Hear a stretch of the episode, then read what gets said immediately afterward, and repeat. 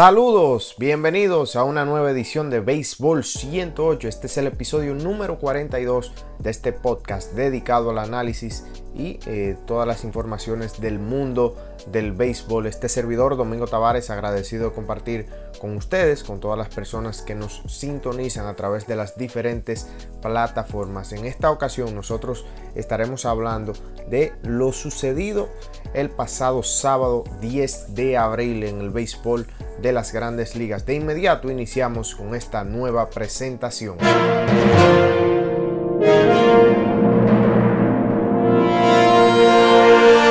Bueno, y nosotros vamos a iniciar hablando de Jacob de Gron. Señores, qué suerte, qué mala suerte la de Jacob de Gron. Después de una salida de 8 episodios y también 5 imparables, donde solo concedió una carrera, fue vía cuadrangular y no otorgó boletos, ponchó a 14 bateadores, perdió este partido. Después de eh, tan dominante apertura, una apertura dominante donde él provocó eh, el 43% de los swings eh, que le hicieron fueron abanicados, una de las mejores marcas de él en su carrera. bueno, ya lo de Jacob de Gron es increíble. Cuando lanza el equipo de los Mets se olvida de darle apoyo ofensivo y bueno, ya esto marca, esta marca, bueno, esta marca la apertura número 64 en la carrera de Jacob de Gron, donde él sale sin decisión o eh, termina perdiendo el partido en un encuentro donde él permite dos carreras o menos.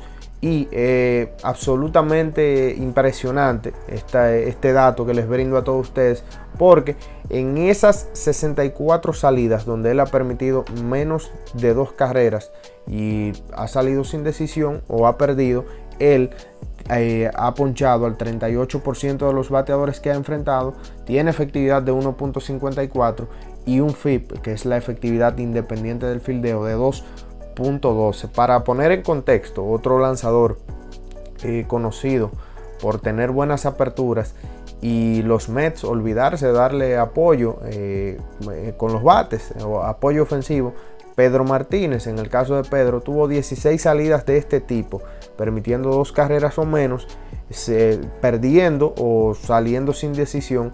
En el caso de Pedro, tuvo efectividad de 1.64 en dichas aperturas y un whip de 0.85 con un FIP, la efectividad independiente del fildeo, de 2.70.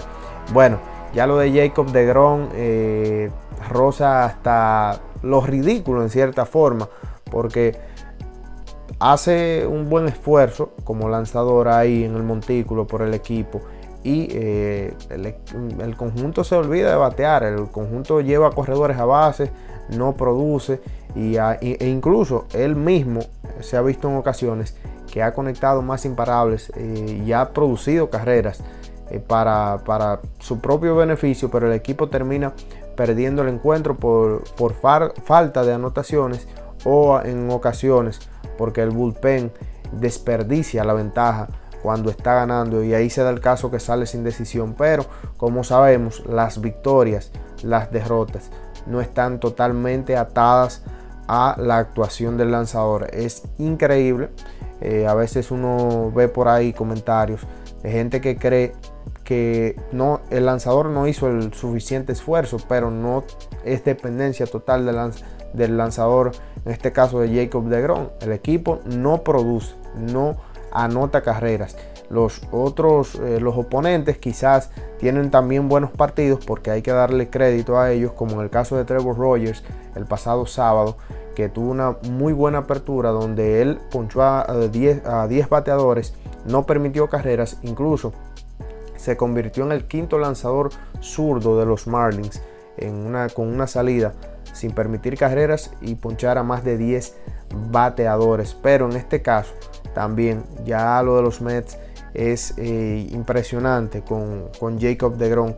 A veces no tan solo que no producen carreras cuando él lanza la ofensiva eh, de, los Mets, sino que también eh, va ganando algunos encuentros y el equipo desperdicia la ventaja que tiene. Ahí se da el caso de que sale sin decisión, pero así son las cosas del béisbol, así a veces funcionan, un poco injustas, pero eh, se da, se da el chance y tenemos la oportunidad de ver al mejor lanzador del negocio en estos momentos con buenas participaciones eh, a pesar de todo del récord que es eh, sin duda insignificante para medir la calidad de un lanzador. Hay que hablar también de otras informaciones. Nelson Cruz sigue encendido, señores.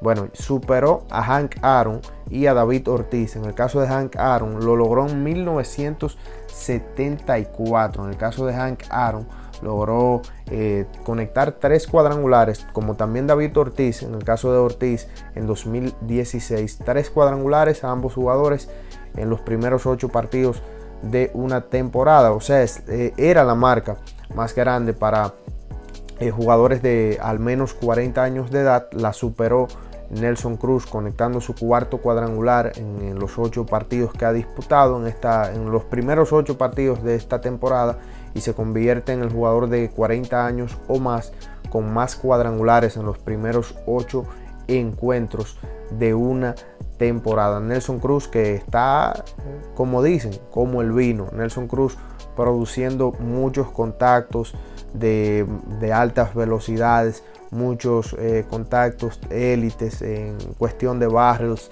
Y cuando uno ve este tipo de jugadores a veces eh, eh, se sale de la media, se sale de, del declive, se sale del declive que uno tiende a proyectar cuando ya un jugador está a la edad que, que él tiene, pero este hombre ha demostrado desde ya sus 38 años, desde que está con los mellizos de Minnesota, que todavía no estamos preparados o que no estemos preparados para verlo declinar en su carrera. Eh, puede pasar de un día para otro, pero hasta el momento el hombre está demostrando que todavía le queda mucha gasolina en el tanque y eso sin duda eh, va atado también a la preparación física que él tiene, que es un fajador, es un fajador totalmente.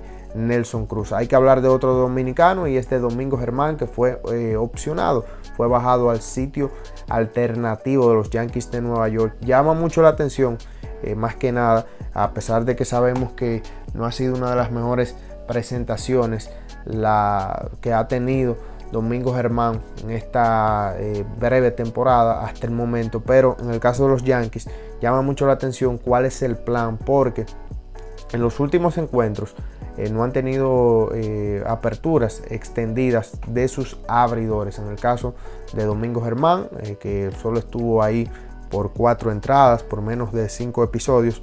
También Corey Kluber, quien salió en el partido anterior a este de Germán, salió temprano del encuentro. Y en el caso de Jason Taylor, otro lanzador talentosísimo que salió del partido también temprano. En su respectivo encuentro salió temprano. En el caso de Taylor no fue por inefectividad, sino ahí por manejo de, la carga de trabajo. Sabemos que los equipos serán muy cuidadosos con sus lanzadores y tratarán de repartir eh, lo más posible la carga de trabajo a través de la temporada. Vamos a ver muchos movimientos.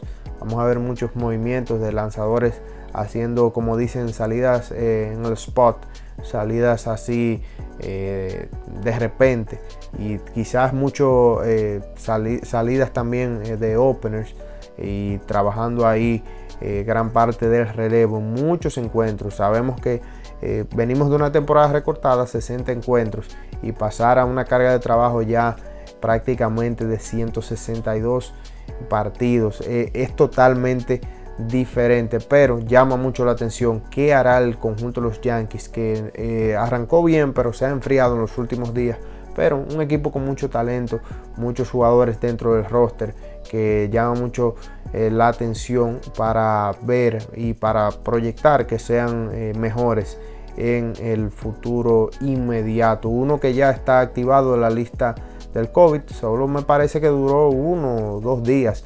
Y se trata de Jules Shela, quien por los protocolos fue colocado en la lista especial del COVID-19 por el equipo de los Yankees. Que ahí mismo eh, se dio, bueno, aparentemente eh, como si, si, si, hubiesen estado orejeados los Yankees. Se dio el movimiento unas horas antes de Rodney Odor, quien ya incluso está luciendo sin barba ahí con el conjunto de los Yankees de Nueva York, pero el conjunto está ya podrá contar próximamente de inmediato con los servicios de Urshel a su estelar ahora mismo tercera base y ya en estos eh, minutos, segundos finales, hablar de Ronald Acuña. Qué caliente ha arrancado Ronald Acuña Jr., quien en comparación, en, bueno, mencionar que en su último partido se fue de 4-2, con, conectó un doble, el otro, el otro batazo fue un sencillo, en comparación a cómo inició en 2020.